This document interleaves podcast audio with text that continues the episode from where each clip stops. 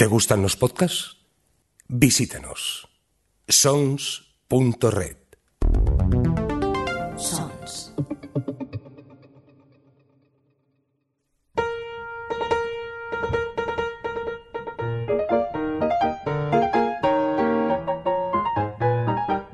Librorum.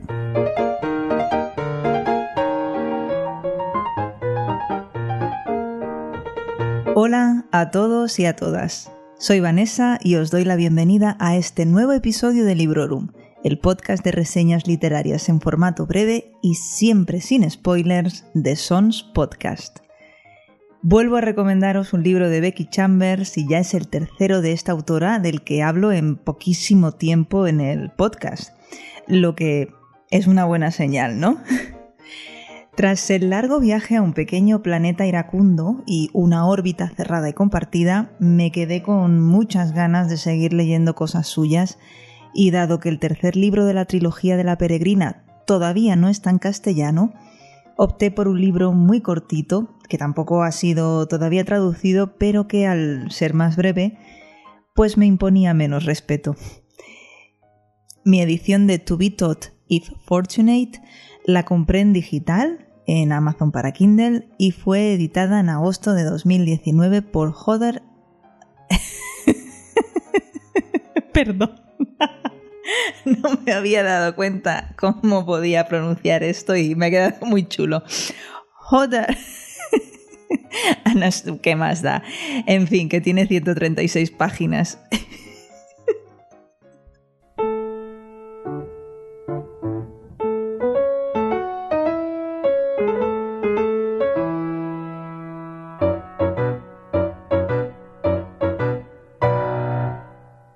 La madre de Becky Chambers es astrobióloga y sin duda la joven autora ha sabido aprovecharlo y no esconde el hecho de que la ciencia que encontramos en su ciencia ficción especulativa cuenta con su revisión o con su aprobación.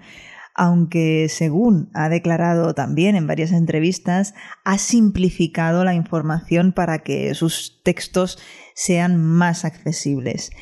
Y yo que se lo agradezco, de verdad. Mm, me ha vuelto a cautivar con otra historia de astronautas, de científicos en el espacio, que en esta ocasión emprenden una misión que les mantendrá fuera de casa por más de 50 años. De hecho, si no recuerdo mal, eh, tendría que haberlo anotado, pero bueno, es eh, creo que son exactamente 84 años los que estarán fuera de la Tierra. Y esto implica, por descontado, que cuando vuelvan, si es que vuelven, no quedará ninguna persona de, de, las que solían conocer, no quedará nadie vivo, y probablemente tampoco reconozcan el planeta, ni sus países, ni las sociedades que los habitan. Además de esto, los mensajes que intercambien con la Tierra a lo largo de su viaje van a tardar aproximadamente 14 años en llegar a destino, así que el lapso pues, es importante como para que cada comunicación se asuma automáticamente como obsoleta y naturalmente la incertidumbre que envuelve todo lo que debe de estar ocurriendo en casa es cada vez mayor. Sobre todo si tenemos en cuenta que su misión depende de los fondos económicos eh, que, de aquí llegan y en este punto, como suele ocurrir en sus otras novelas, entramos en el terreno de las reflexiones de la Chambers que a mí tanto me gustan. Para ponerlo en plan coloquial, sería eh, con la que tenemos aquí liada y nos vamos a gastar el dinero en explorar lo que hay por ahí fuera, ¿no?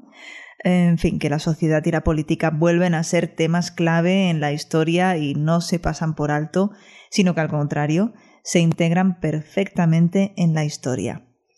Y no, To Be Taught y Fortunate no es una distopía.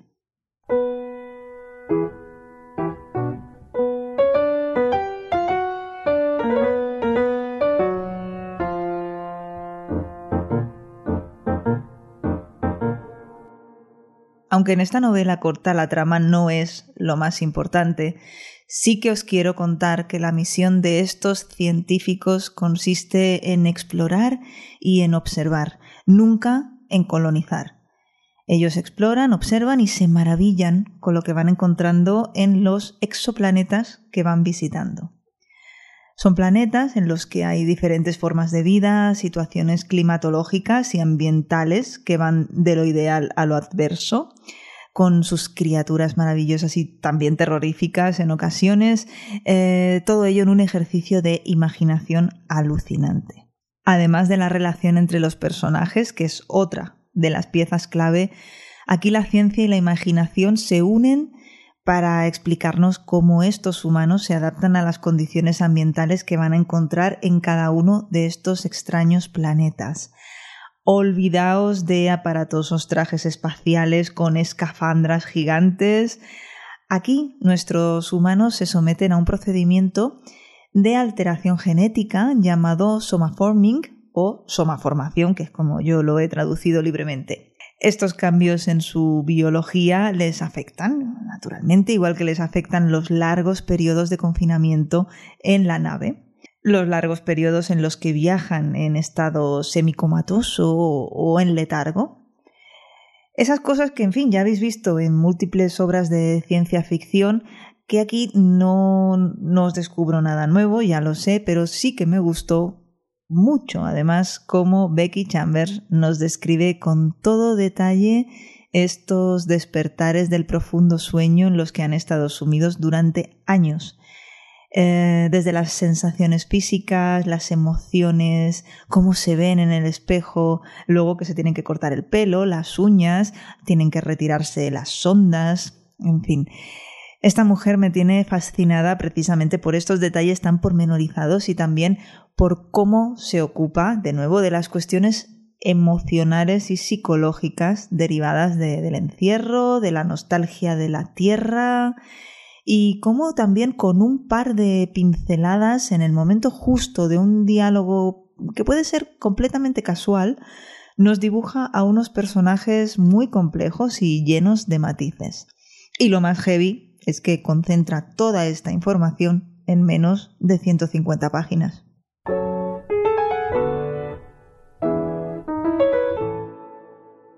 La estructura de esta historia, situada en un futuro más o menos cercano a nuestra realidad, es muy ordenada y es episódica. Cada visita a un planeta diferente tiene su, propio, su propia parte o su propio capítulo o capítulos. Eh, la narración es bastante curiosa. Vemos que, que es como un diario de a bordo, pero que va dirigido a un lector y que le interpela continuamente. La narradora explica la misión con todos los detalles y reflexiones que os comentaba antes y al final esta forma de narrar escogida cobra todo el sentido del mundo. Es como una carta dirigida a quien sea que la esté leyendo. La novela podríamos decir que es autoconclusiva, pero tampoco queda cerrada a calicanto, aunque parezca contradictorio.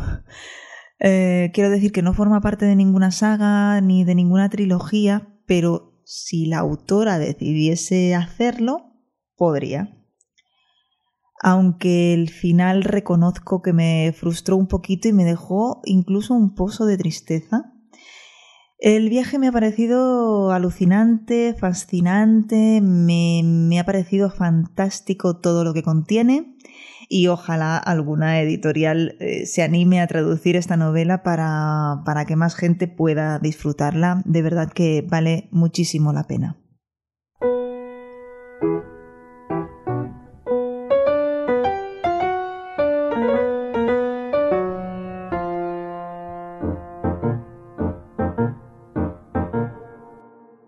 Me reservo este último bloque, como siempre, para hablaros de otras cuestiones relacionadas con los libros. Ah, os estoy grabando esto en el mes de julio de 2020 y he visto por Booktube que muchos creadores de contenido se han animado con un book tag para hacer balance de mitad de año y es algo que además se ha extendido bastante por las redes sociales. Em, menciono aquí en concreto la cuenta de Instagram del bibliotecario de Arbelón, eh, ya que le dije que iba a tomar su idea y yo también me he animado a contaros cuáles han sido mis mejores lecturas en esta primera mitad de año. No sorprendo a nadie si incluyo aquí los tres libros leídos hasta el momento de Becky Chambers, el largo viaje a un pequeño planeta iracundo, una órbita cerrada y compartida y el que os acabo de reseñar, To Be Taught If Fortunate. a una nueva incorporación, creo, al Olimpo de mis autores favoritos que ha entrado además por la puerta grande y que tengo la suerte de que se trata de una autora muy joven, así que espero que siga produciendo con energía y, y con el buen hacer durante muchos, muchos años y que yo lo lea. En otro ámbito totalmente diferente, quiero mencionar la relectura de 84 Charing Cross Road y la librería del señor Livingston, que han sido dos lecturas feel good que me sentaron muy bien en una época en la que, bueno, ¿qué os voy a, qué os voy a contar? Si ya os he dicho que estamos en 2020. Ah, ¿Qué más? Pues un poco de odio, por supuesto, de Joe Abercrombie. Tenía que aparecer aquí como destacado de lo mejor de esta primera parte del año.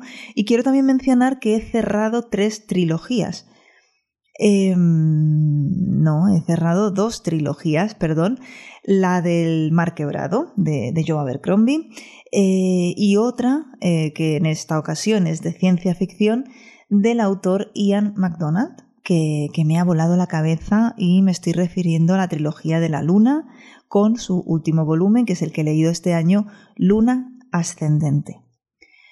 De todos estos libros que os acabo de mencionar tenéis reseñas en episodios anteriores del podcast, pero no tenéis reseña de la última mención que quiero hacer en esta mini sección eh, y me refiero a la biografía de Michelle Obama, como sabéis, ex primera dama de Estados Unidos, Ah, recientemente Netflix publicó un documental basado en este libro, pero yo os recomiendo encarecidamente que leáis mi historia, ya que entiendo que si estáis escuchando esto es porque os gusta leer. En serio, me, me gustó mucho más de lo que esperaba y la recuerdo con mucho cariño. Y hasta aquí llega este repaso. Eh, ¿Que ¿Con qué planeo seguir? Pues mirad, ni idea porque voy muy sobre la marcha. Ahora estoy en parte con el Black History July que propuso Trota Libros, del que ya os hablé en el episodio anterior. Eh, pero como me gustaría haceros reseña de alguno o de algunos de estos libros que he leído para la iniciativa, ya os contaré cómo lo llevo cuando, cuando llegue este momento. También estoy con mi lectura habitual veraniega de una novela de mundo disco de Terry Pratchett en concreto, la que me toca es Voto a Bríos, eh, que es de la saga de los guardias, y está, la tengo muy al principio. En el momento de grabaros esto no he llegado ni a las 100 páginas. Me gustaría, bueno, pues me gustaría muchas cosas. Me gustaría seguir con Sanderson, con su archivo de las tormentas. También me gustaría leer su novela de ciencia ficción Escuadrón. Eh, me gustaría seguir con la saga Borkosigan de Luis eh, de Lois, perdón, McMaster Bujold. Eh, me gustaría seguir con las crónicas de los Cazalet, también darle un segundo tiento a Martha Welsh, ah, por supuesto leer Rosalera de Tade Thompson, en fin. Que me gustaría leer mucho y descubrir también muchos autores y autoras que me vuelen la cabeza igual que ha hecho Becky Chambers.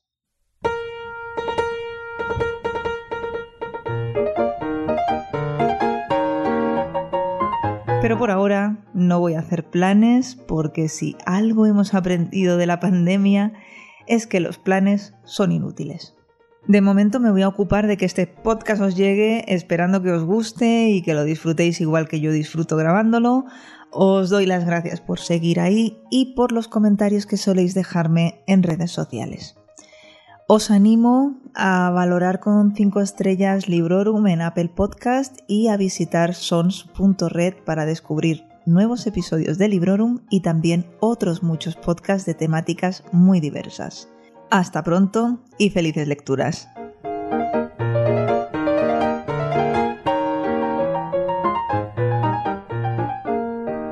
Acabas de escuchar Librorum, un podcast alojado en Sons, red de podcasts. Encuentra mucha más información de este episodio en nuestra página web, sons.red barra Librorum. Y descubre muchos más podcasts en sons.red.